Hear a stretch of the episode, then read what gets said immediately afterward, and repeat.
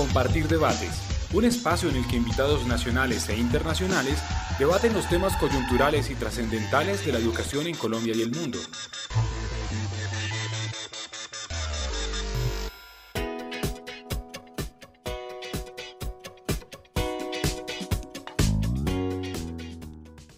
Un cordial saludo. Les doy la bienvenida desde el espacio Compartir Debates. Les habla Mary Simpson, directora de Desarrollo y Liderazgo Pedagógico de la Fundación Compartir. Recuerden que pueden escuchar este podcast desde nuestra página www.compartirpalabramaestra.org y desde nuestras redes sociales en Facebook nos encuentran como Palabra Maestra y en Twitter como arroba Palabra Maestra. Muy bien, en su propósito de, reconocer el profesionalismo de maestros y rectores, promover su valoración social, visibilizar sus prácticas pedagógicas y de liderazgo y apoyar su profesionalización por un lado, y por el otro el compromiso con el campo, con la ruralidad, la Fundación Compartir desarrolló un par de estudios que presentó oficialmente hace unas semanas, más exactamente el pasado 4 de junio, en un encuentro eh, realizado en conjunto con la Universidad de La Salle, nuestro aliado. De esta manera, el premio Compartir también quiere conmemorar sus 20 años. Hoy precisamente nos encontramos para hablar acerca de esos dos trabajos, de esos dos estudios, con las dos personas que estuvieron al frente del desarrollo de los mismos. Nuestro propósito en esta conversación es compartir con nuestros oyentes los alcances de estos estudios y cómo creemos contribuyen en la profesionalización de nuestros maestros y rectores del campo colombiano. Voy a sintetizar muy rápidamente el alcance de estos estudios. Uno de ellos, Docencia Rural en Colombia, Educar para la Paz en medio del conflicto armado, desarrollado durante el año 2018, dirigido por la investigadora Marcela Bautista, quien hoy nos acompaña. Eh, centra su atención en la condición de formación y desarrollo profesional de los maestros y directivos docentes de la ruralidad dispersa colombiana. Para este propósito se visitaron instituciones educativas de varios municipios de las zonas PEDET con altos índices de pobreza y afectación derivada del conflicto armado, como suele pasar con las zonas dispersas de nuestra ruralidad, para conversar con maestros y rectores acerca de sus condiciones de formación y desarrollo profesional.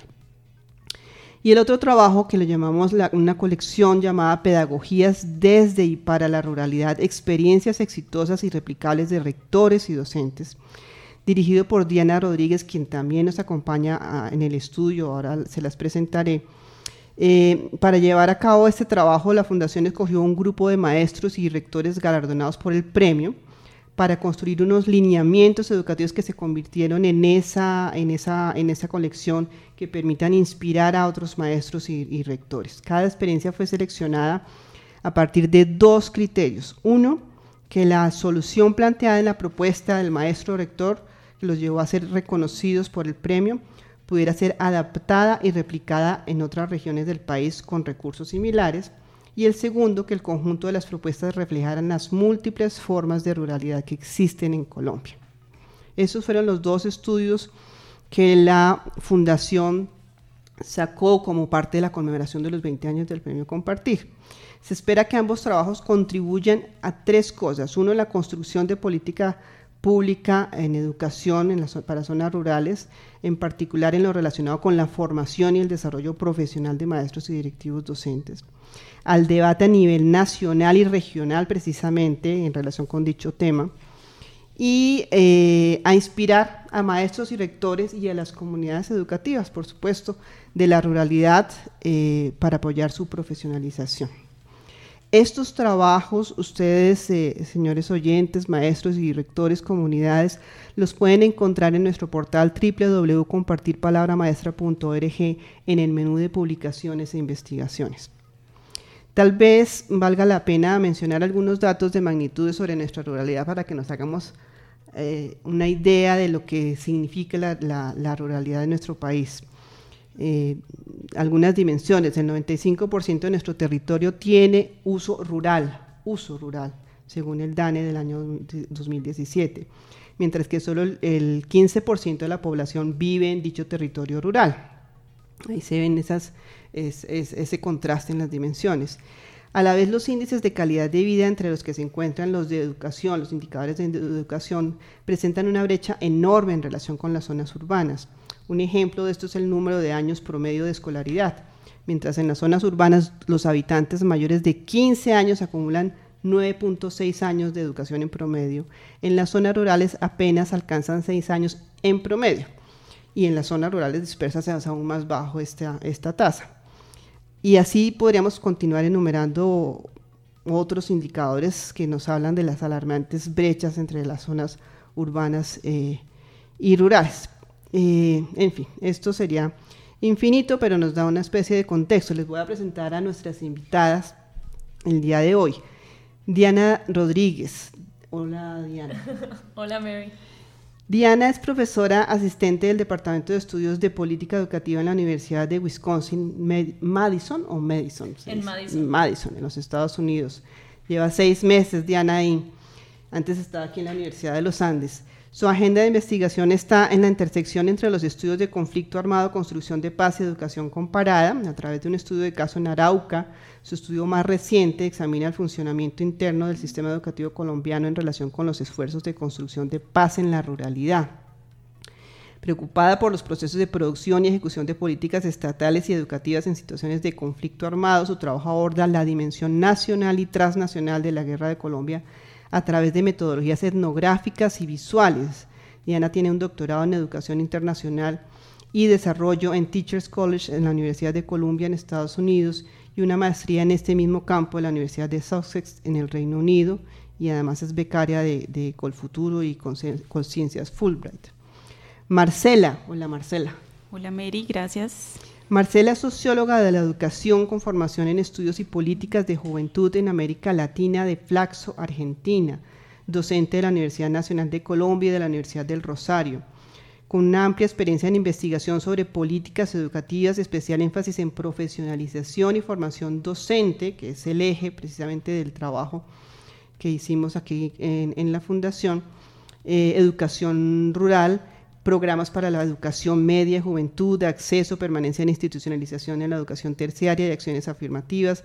Ha sido consultora en educación en entidades internacionales, así como estatales, como el Ministerio de Educación, secretarías de, Educación, miembro investigador del Grupo de Investigación de Estudios de Educación Media y Superior de la Universidad Nacional.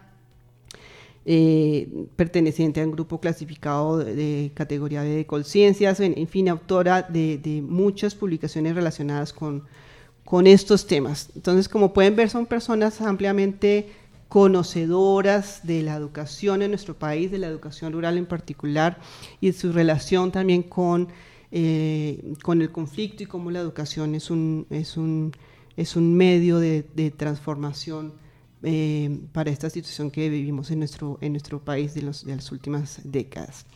Vamos a iniciar esta, esta conversación ahora así en forma sin duda quisiera decir que ambos, ambos trabajos representan la voz de maestros y, rectores. Eso es lo que, como decía al comienzo de la, de, la presentación, eh, lo que se hizo fue ir a buscar la voz de maestros y rectores para escuchar em, cuáles son su situación en relación con el formación y desarrollo profesional y cuáles son esas capacidades que ellos tienen, en el caso de, las guías, que pueden ofrecer al resto de, maestros y directores eh, del país y, por qué no, de, otros países de, zonas rurales para inspirarse en ellos.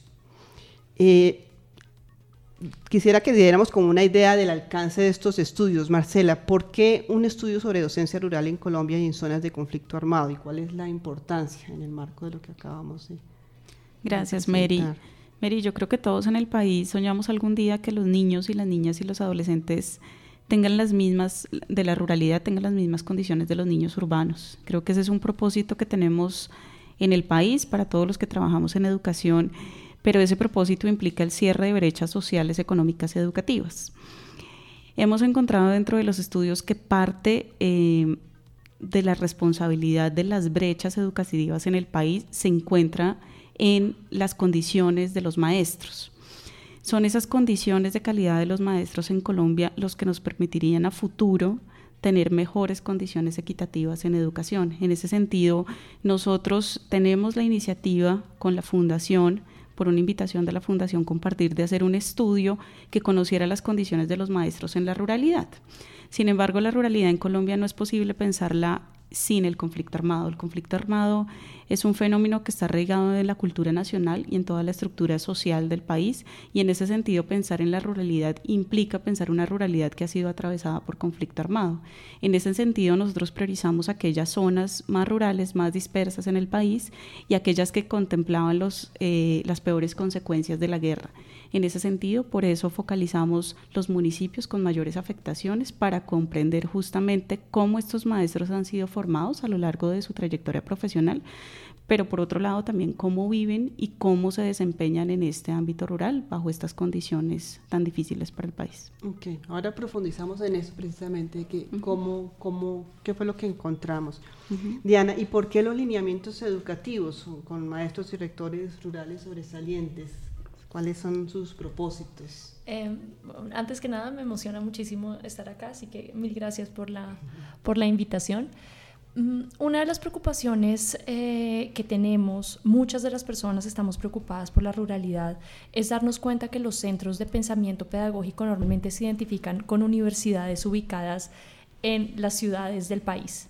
Y a través del trabajo de campo que realicé en Arauco, también el conocimiento que tengo de Nariño y también abajo en Putumayo, me di cuenta que las instituciones educativas, muchas, más de las que normalmente nos imaginamos desde la ciudad, son centros de pensamiento pedagógico.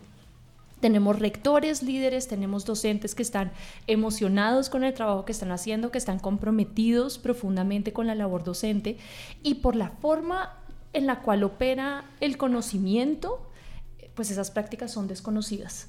Entonces, cuando nos reunimos con la fundación, eh, dijimos, bueno, ¿qué pasa si invertimos el orden de las cosas? ¿Qué pasa si en vez de pensar en lineamientos o en un currículo, que es como el concepto que normalmente se utiliza, eh, diseñado desde el Ministerio de Educación o diseñado desde una de las universidades ubicadas en Bogotá, pues porque no le damos esa labor a los que ya lo hacen y ya lo saben hacer, sobre todo teniendo en cuenta el archivo inmenso que tiene la fundación de las mejores prácticas docentes del país. Entonces, eh, no fue muy difícil encontrar docentes brillantes, rectores y rectoras maravillosas, porque hay que reconocer que es una labor tanto de hombres como mujeres y, y acercarnos a lo que ellos estaban haciendo ellos desde un espíritu muy generoso y paciente, que siempre se lo reconozco, eh, nos abrieron sus puertas durante tres días para que les preguntáramos sobre toda su trayectoria educativa, no solamente como, como profesores o como rectores, sino incluso desde que fueron estudiantes, o sea, ¿por qué terminan trabajando ahí?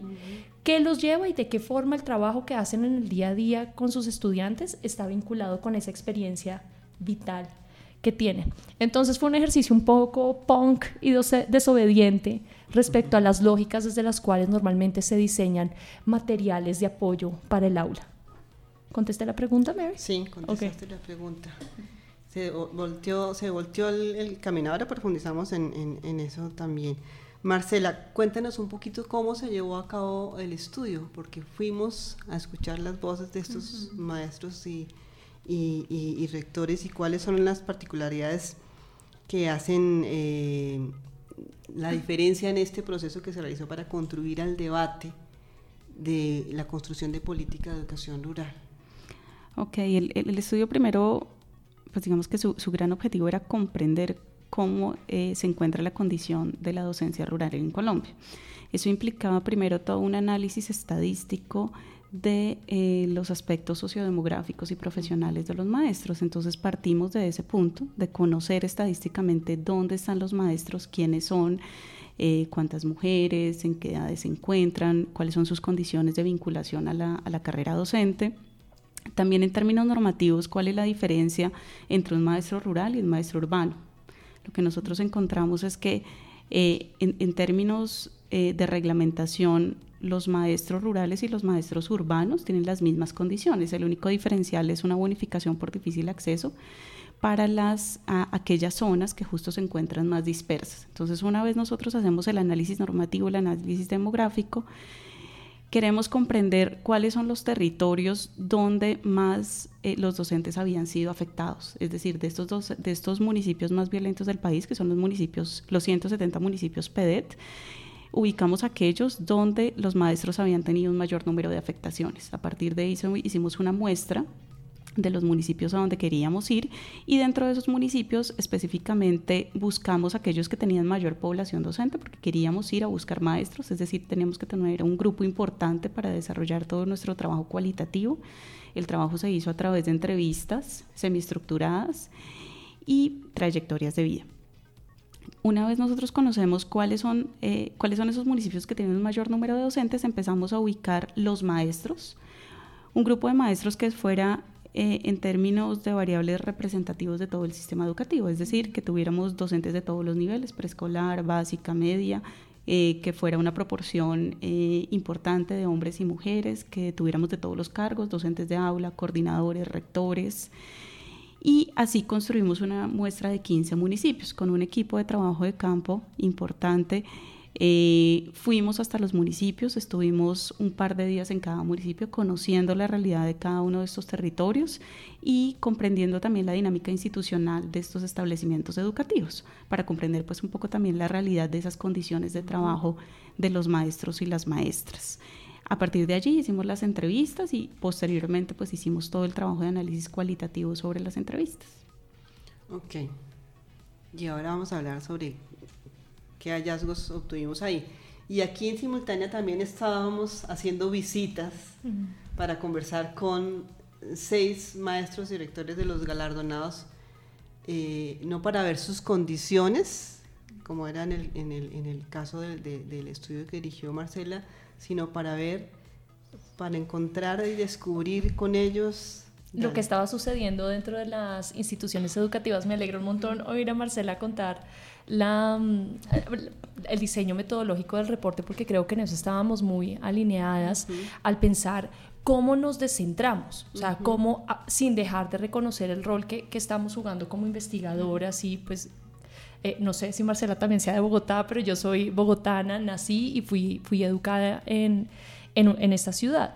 Entonces, eh, la idea era cómo entramos a la escuela sin perturbar, sin interrumpir más de lo necesario, porque normalmente uno llega e interrumpe, y cómo hacemos para acercarnos a la labor docente. Entonces lo que hicimos fue durante tres días nos convertimos en la sombra de, esos, de esos profes y de, esos rectores.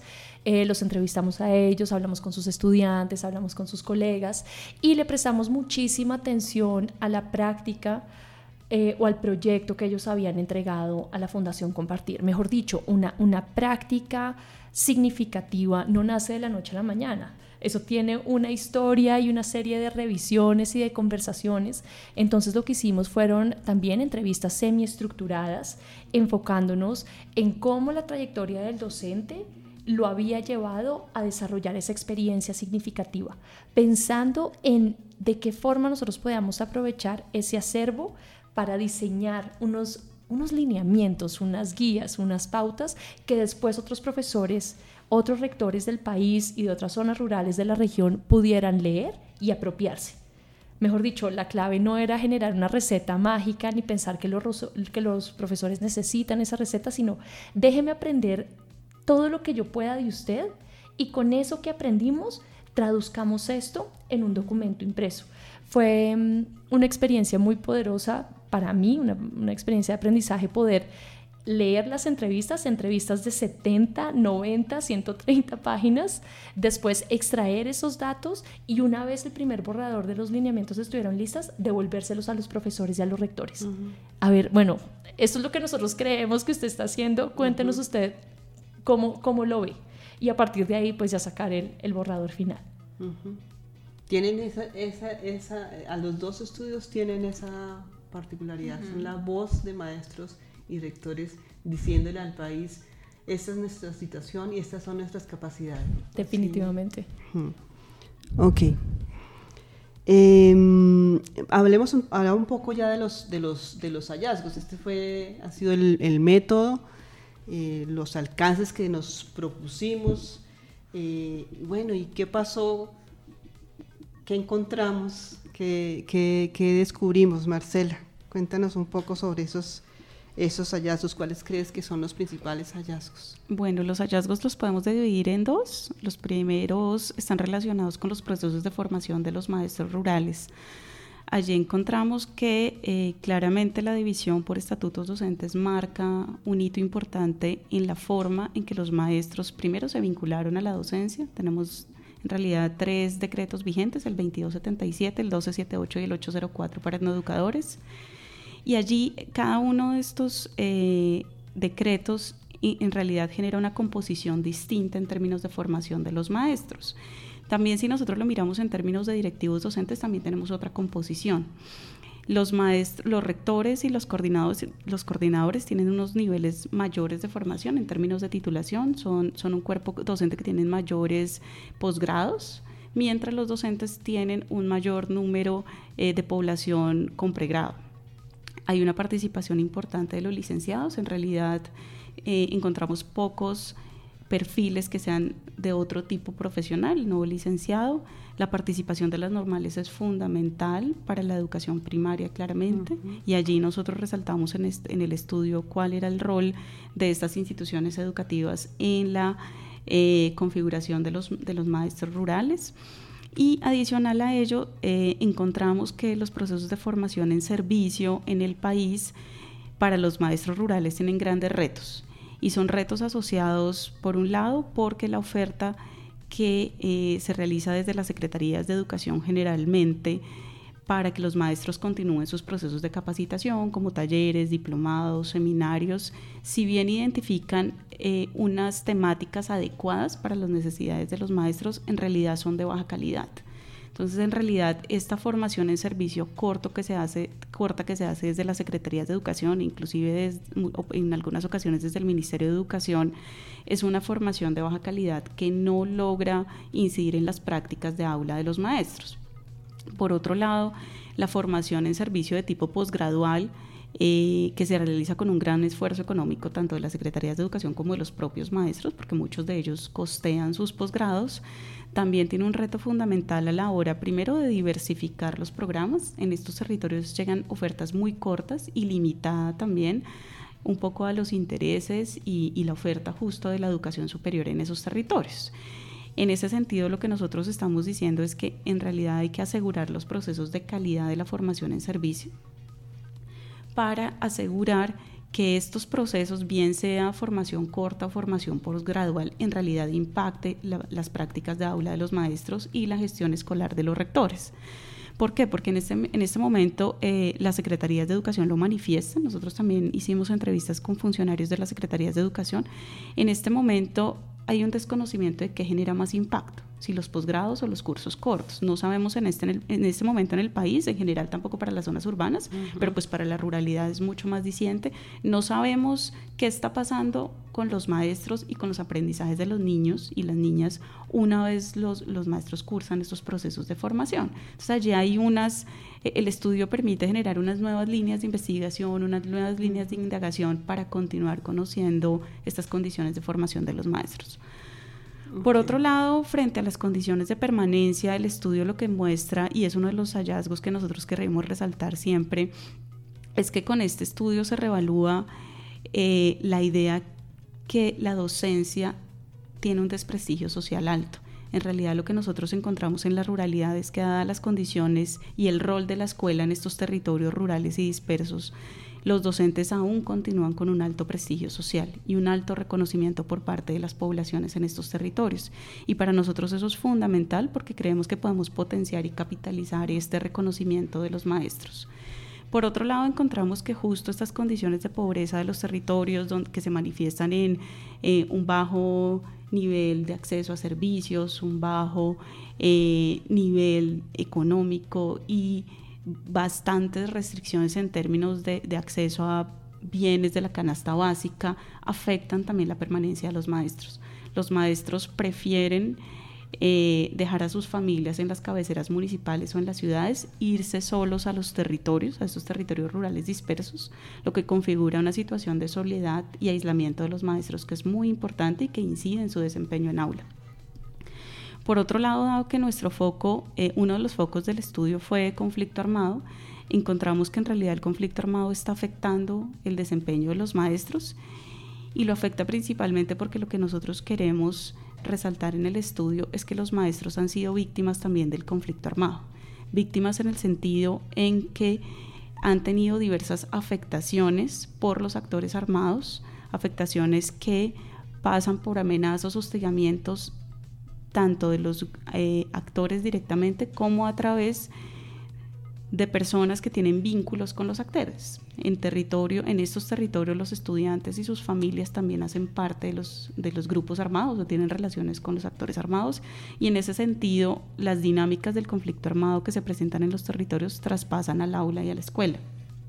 En ese sentido, por ejemplo, el conflicto escolar que es normal dentro de los procesos educativos, se soluciona a través de las dinámicas del conflicto armado dando como resultado docentes amenazados y en muchas ocasiones con, con afectaciones mucho más fuertes e importantes.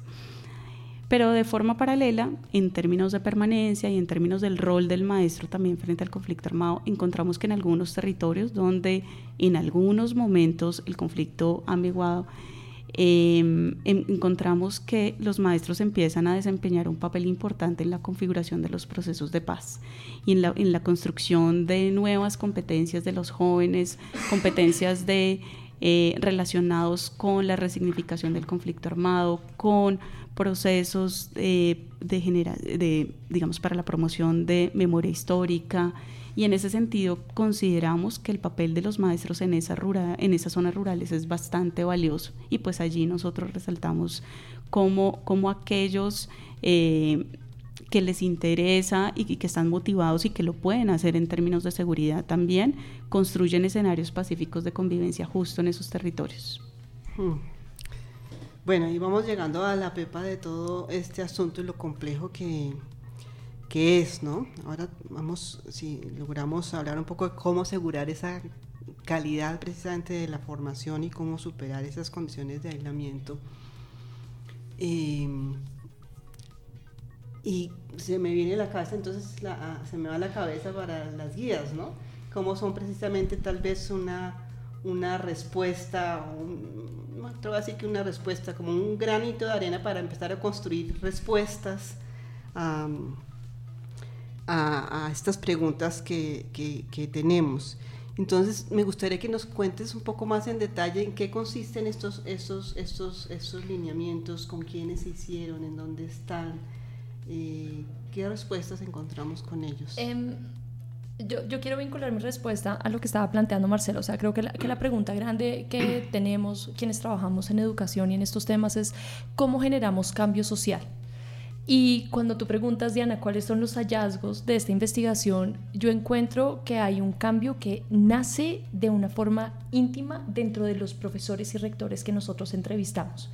Mejor dicho, esto no fue un taller del ministerio, esto no fue un taller de la secretaría que los haya iluminado, no, esto fue un proceso personal de encontrarse en el aula, de darse cuenta que algo no encajaba y de pronto empezar a experimentar, tener un momento de ruptura y decir, ¡Ah! Por acá, es. Y yo puedo hacerlo. Y en ese, ajá, en ese momento, claro, en ese momento es donde yo veo la entrada de las diferentes instituciones. Los, los, eh, las seis personas, los seis eh, rectores y, y profesores que nosotros entrevistamos, todos tienen nexos con otras instituciones. Entonces, yo quisiera que pensáramos si el momento para generar el cambio por parte de las instituciones es antes de o más bien las necesitamos muy presentes, acompañando a los que están teniendo ese momento de incomodidad y después brindándoles herramientas para que el cambio se pueda gestionar. Em, yo no quiero que en ningún momento perdamos de vista la capacidad de agencia que tienen tanto profesores y rectores. Y muchas veces esos programas que, que nacen tienen la perspectiva en que el profesor no sabe hacer y entonces yo le voy a enseñar y con dos semanas de talleres, pues el profesor va a aprender y algo va a pasar. Eso yo no lo vi. Claro, esto es una muestra supremamente reducida, yo no voy a hacer generalizaciones, hablamos con seis personas y seis personas que son una muestra viciada, exacto, en la medida en que tuvieron la iniciativa para presentarse al premio y, el poder de transformación para lograrlo. Eh, cuando me preguntas eh, cómo son esas guías. Entonces, eh, sin una agenda previa, una vez tuvimos todas las entrevistas transcritas, dijimos, bueno, ¿qué es lo que nos están diciendo estos datos? ¿Qué, qué es lo que estamos encontrando? Y el primer punto en común, como lo dije anteriormente, era ese cambio interno Y ese cambio interno estaba ligado con la identidad, con la identidad étnica, con la identidad como docente, con el sentido de pertenecer a, una comunidad y empezar a moverlo. Entonces la primera guía que las personas van a encontrar se llama Identidades, Pasado, Presente y Futuro. Y es esa forma de ratificar que la transformación de la práctica docente parte de un cambio dentro de la persona. Después de eso, algo que nos llamó muchísimo la atención fue ver que todos estos actores habían sido muy hábiles en construir comunidad. Yo creo que muchas veces no, no tenemos una definición clara de educación rural y yo hoy en día estoy convencida que una de las características clave es la, el centro educativo como un centro comunitario. Y eso se manifiesta en todas estas entrevistas. Entonces después tenemos un grupo de guías que apuntan una vez el profesor ha entendido que hay algo que no le está cuadrando, que ya saben dónde está parado, vamos al siguiente paso, vamos a soñar. Usted hacia dónde quiere llevar su práctica docente. Entonces ahí tenemos la siguiente guía que se llama Transformación, Gestión de Utopías Docentes. También una invitación a ser bien disruptivos y a pensar que sí podemos promover cambio, eh, no sin desconocer la violencia estructural que agobia al país, sobre todo a las zonas rurales, pero en, en ese espacio de tensión y una vez yo ya logro entender qué es a lo que yo le estoy apuntando, viene esa construcción de comunidad. Entonces tenemos una guía que se llama Lazos de Reciprocidad que expanden la escuela, que es ver yo cómo empiezo a trabajar con diferentes gente, con diferentes personas, cómo podemos intercambiar y cómo lo diferencio de corrupción, porque eso es una línea muy, muy borrosa. Y una vez hemos pasado a eso, les hicimos una propuesta que se llama aprendan a mapear a los actores que pueden trabajar con ustedes, pero pasen del conocido del amigo al aliado y que implica una alianza estratégica. Entonces, una vez esos como ese marco está construido, lo que buscamos fue entrar al currículo. Nosotros estamos convencidos que la transformación social se realiza en ese encuentro pedagógico entre el docente y el estudiante y lo que hemos entendido es que muchas veces a los profes les hacen falta herramientas. Entonces, eh, alucinados con lo que estaban haciendo los profesores en, la ruralidad, diseñamos una inspirada en Carlos Sánchez, que vive en Santander, que se llama Cacharrear, las nuevas tecnologías al servicio del aprendizaje. Nos sorprendió ver que en una institución rural había trabajo con nuevas tecnologías, también para romper esa idea de lo rural como aislado o eh, subdesarrollado en comillas. Y era esta esa palabra de cacharrear, de, vamos a hacer sin saber esto dónde nos va a llevar y vamos construyendo entre todos. Después, a partir de, la, de la experiencia en Montes de María, en procesos de memoria histórica, entonces construimos otra guía que se llama Conversaciones Difíciles, pautas para esas conversaciones que no sabemos tener Creemos que en este país nos cuesta mucho trabajo, eh, por obvias razones, hablar de, la historia del conflicto armado, pero también nos cuesta trabajo hablar sobre sexualidad y también nos cuesta trabajo hablar sobre sustancias ilícitas. Entonces la idea era darles herramientas a los profes para que puedan trabajar eso. Y finalmente eh, cerramos toda este, esta propuesta con un lineamiento que se llama Ciudadanías Rurales, Diálogo y Participación en la Comunidad queríamos romper la idea de que la ciudadanía, por la misma palabra, por la etimología de la palabra, está ligada a la ciudad. Lo rural también produce ciudadanía y, tiene una historia muy larga de participación política y de movilización social que queríamos rescatar como ese motor que mueve esa comunidad que soñamos se pueda construir en la ruralidad o en las ruralidades en Colombia. Muy bien.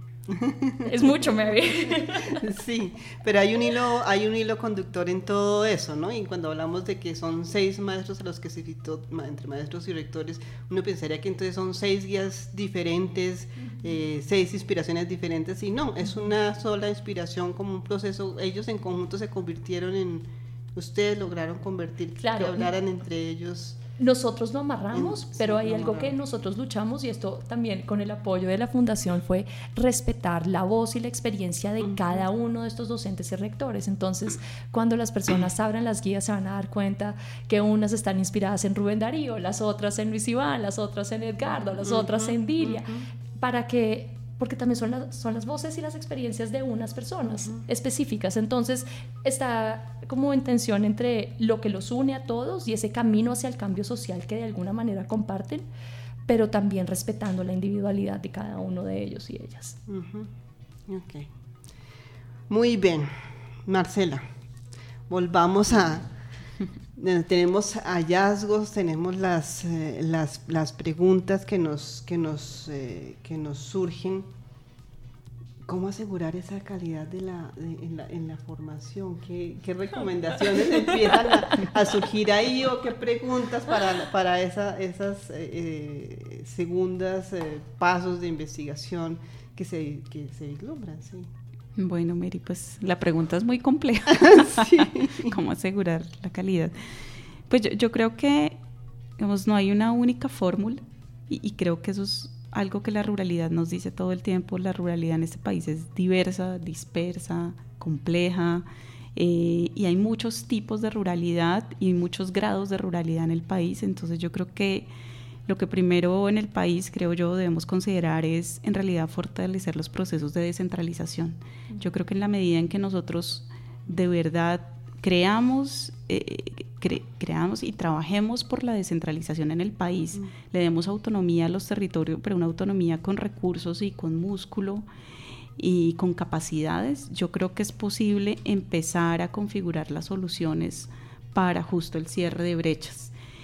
Y eso solo es posible si nosotros fortalecemos las secretarías de educación. Yo creo que eh, en este, en este sentido es clave el fortalecimiento de las secretarías de educación para que ellas puedan, como le estaba planteando Diana, fortalecer esa capacidad de los maestros. Yo, yo, también soy una convencida que las estrategias que surgen de los mismos maestros son las mejores porque ellas, ellos conocen los contextos y saben a qué tipo de problemas se van a enfrentar y qué tipo de soluciones deben crear.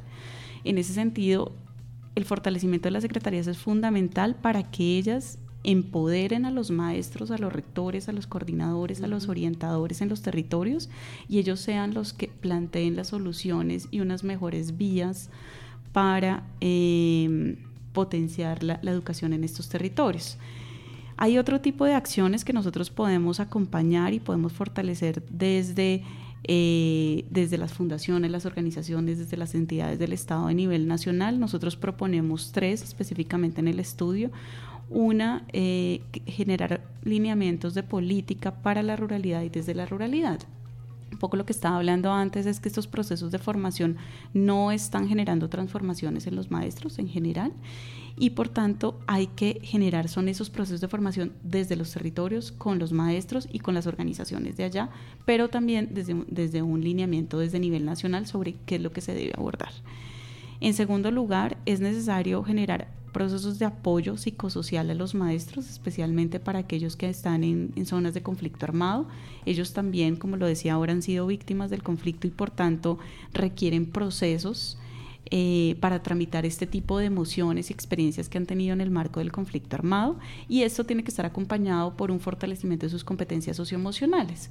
Nadie puede dar de lo que carece y yo creo que la Recientemente se ha hablado del fortalecimiento de competencias socioemocionales en los estudiantes, pero si los maestros no las tienen, no las portan, es muy difícil que llegue, eh, que, los, que los estudiantes logren este tipo de aprendizajes. En ese sentido es necesario un fortalecimiento de competencias socioemocionales para el maestro, pero también para que el maestro los pueda eh, trabajar con, con, los estudiantes. Y finalmente lo que nosotros decimos es necesario generar una estrategia de incentivos y estímulos para que los maestros y las maestras se queden en la ruralidad. Son estímulos de todo tipo, son estímulos que claramente pasan por crear soluciones de vivienda para aquellos que están en las zonas más dispersas, son estímulos de mejorar y potenciar esta bonificación de difícil acceso, llevarla al 100% de los maestros que están en la ruralidad, pero también son incentivos y estímulos que pasan por lo simbólico y por lo académico. Los maestros también necesitan y quieren ser reconocidos por su labor en, estas regiones más, allá de todos los problemas, de la eh, limitación de recursos con los que se encuentran, pues su, su, rol y su papel en estos territorios es valioso. Recordemos que hay muchos territorios en el país en que no hay presencia del Estado y finalmente quienes son los responsables de llevar esa legitimidad y quienes logran llevar la legitimidad eh, del Estado son los maestros. Los maestros son los únicos funcionarios en algunos territorios estatales. Y en ese sentido ellos son por eso mismo, y, también eh, estoy de acuerdo con Diana, eh, la agencia de los maestros rurales es fundamental para la reconstrucción de estos escenarios pacíficos en estos territorios. Sin embargo, es necesario decirles a los maestros lo estás haciendo bien. El hecho de permanecer en esas zonas, de acompañar a los niños, de asegurar la prestación del servicio educativo en esa zona, es muy valioso y hay que decirle, lo estás haciendo bien. Claramente hay muchas necesidades en términos educativos y podemos potenciar el trabajo y mejorar los aprendizajes de los niños, pero ya el hecho de permanecer es una forma de resistencia de los maestros allá. Y en ese sentido nosotros decimos, hay que generar eh, incentivos simbólicos para promover también un mayor arraigo de los maestros, porque si, los maestros con todas estas dificultades además no lo reconocemos, pues van a querer irse. O sea, digamos, hay que generar esa motivación para que ellos permanezcan en estas zonas. Mm, hay que generar la motivación para que muchos, no solo los maestros, quieran quedarse en el, campo, sí, es un asunto... Para que vayamos cerrando, Diana, digamos, eh, eh, Marcela nos acaba de dar las recomendaciones de, política que surgen de, esto, que se parecen, diría, mucho a, las que desde el proceso de construcción de los lineamientos de estas guías eh, surgen, tal vez surgen más bien desde las capacidades, quisiera lo que las relacionadas con las capacidades que ven ustedes ahí en maestros y, rectores de nuestros territorios como mm. transformadores yo... ¿Qué recomendaciones de política harías Yo lo primero que... Esto no está... Voy a contestar no solamente relacionado con estos, con, con los lineamientos que hoy estoy discutiendo. A mí me preocupa muchísimo la estructura del del sector educativo, la estructura gubernamental. Y nosotros acá no podemos hablar de maestros y de rectores sin hablar de los empleados públicos, entre comillas esos burócratas que son quienes a la larga terminan poniendo en práctica la política educativa. A mí me sorprendió cuando trabajé como burócrata del Ministerio de Educación y hoy en día cuando hablo con colegas, con personas a las que entrevisto, los procesos de formación de los empleados públicos son muy cortas. Entonces, ¿cómo vamos a esperar que el sistema funcione de otra forma cuando estamos ignorando toda la maquinaria que debería redistribuir esos recursos, tanto financieros como, como de capital cultural? Em, entonces, intuitivamente, yo lo primero que diría es, por favor, miremos la, la, barriga del sistema antes de salir o al mismo tiempo que salimos y vemos al otro. Y también creo que necesitamos hacedores de política que lean. Y necesitamos hacedores de política que, que escuchen las investigaciones, que, que, cuando vayan a eventos se queden en los eventos. Eh, cuando los hacedores de política son invitados a un panel, normalmente van, dan un discurso y se van pero quienes participamos en ese evento lo que estamos esperando es que por fin nos puedan oír, porque sabemos que no tienen el tiempo para poder leer ni el reporte de Marcela ni los nueve lineamientos pues que, que salieron eh, a partir de este trabajo. Entonces, yo quisiera devolver un poco la pregunta y miremos cómo está operando ese sistema eh, por dentro. Y ya a partir de la experiencia de los lineamientos, a mí me parece que es muy valiosa la, una actitud de humildad y de respeto hacia el otro.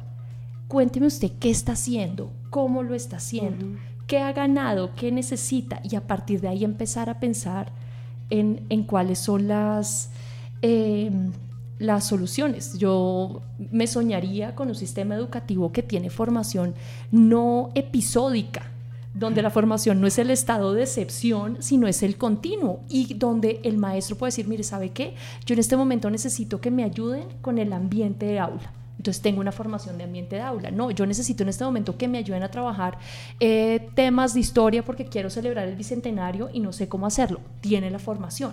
Pero lo que no tenemos un repertorio, no tenemos una oferta. En este momento yo creo que el país ha avanzado mucho con el PTA, pero es el proceso de formación. Y eso no va a ser suficiente, menos teniendo en cuenta toda la diversidad que Marcela, que Marcela ha descrito. Entonces creo que mi, respuesta va a confirmar todo lo que Marcela ha, ha dicho, pero además de eso, a que miremos ese sector educativo por dentro y para que logremos hablar directamente con quienes toman las decisiones en los altos mandos, pero también con los mandos intermedios y con las personas que están en los municipios, porque son quienes terminan tomando decisiones sobre qué es lo que le termina llegando a los, a los docentes. Eh, Eso es lo que diría hasta el momento, Mary. Muy bien, Diana. Marcela y Diana, muchísimas gracias. Creo que cerramos con broche de oro con estas eh, planteamientos, grandes preguntas que nos quedan, que es miremos mucho más allá, miremos el sistema en su conjunto, mirémonos todos. Eh, nos quedan mucho camino por, por, recorrer, sobre todo aprender a escucharnos más y a comprendernos. Pero con mucha esperanza. Con toda la esperanza. Sí. Después de este trabajo, yo sí. No sé si será... Eso es lo que dejan los maestros y los rectores, la esperanza, sí. De que y si se están haciendo cosas, se, está haciendo, no es una esperanza utópica, esto no va a ser otro país, no, esto está pasando y necesitamos reportarlo y necesitamos contarlo y, y, construir redes en donde podamos trabajar le apuntemos a, la, a lo mismo, creo yo. Una próxima conversación puede ser sobre ese tema de redes, precisamente. Claro, súper. Muchísimas gracias. Muchas gracias. Muchas gracias. Los invitamos a escuchar este programa en www.compartirpalabramaestra.org. Muchas gracias. Compartir debates, un espacio en el que invitados nacionales e internacionales debaten los temas coyunturales y trascendentales de la educación en Colombia y el mundo.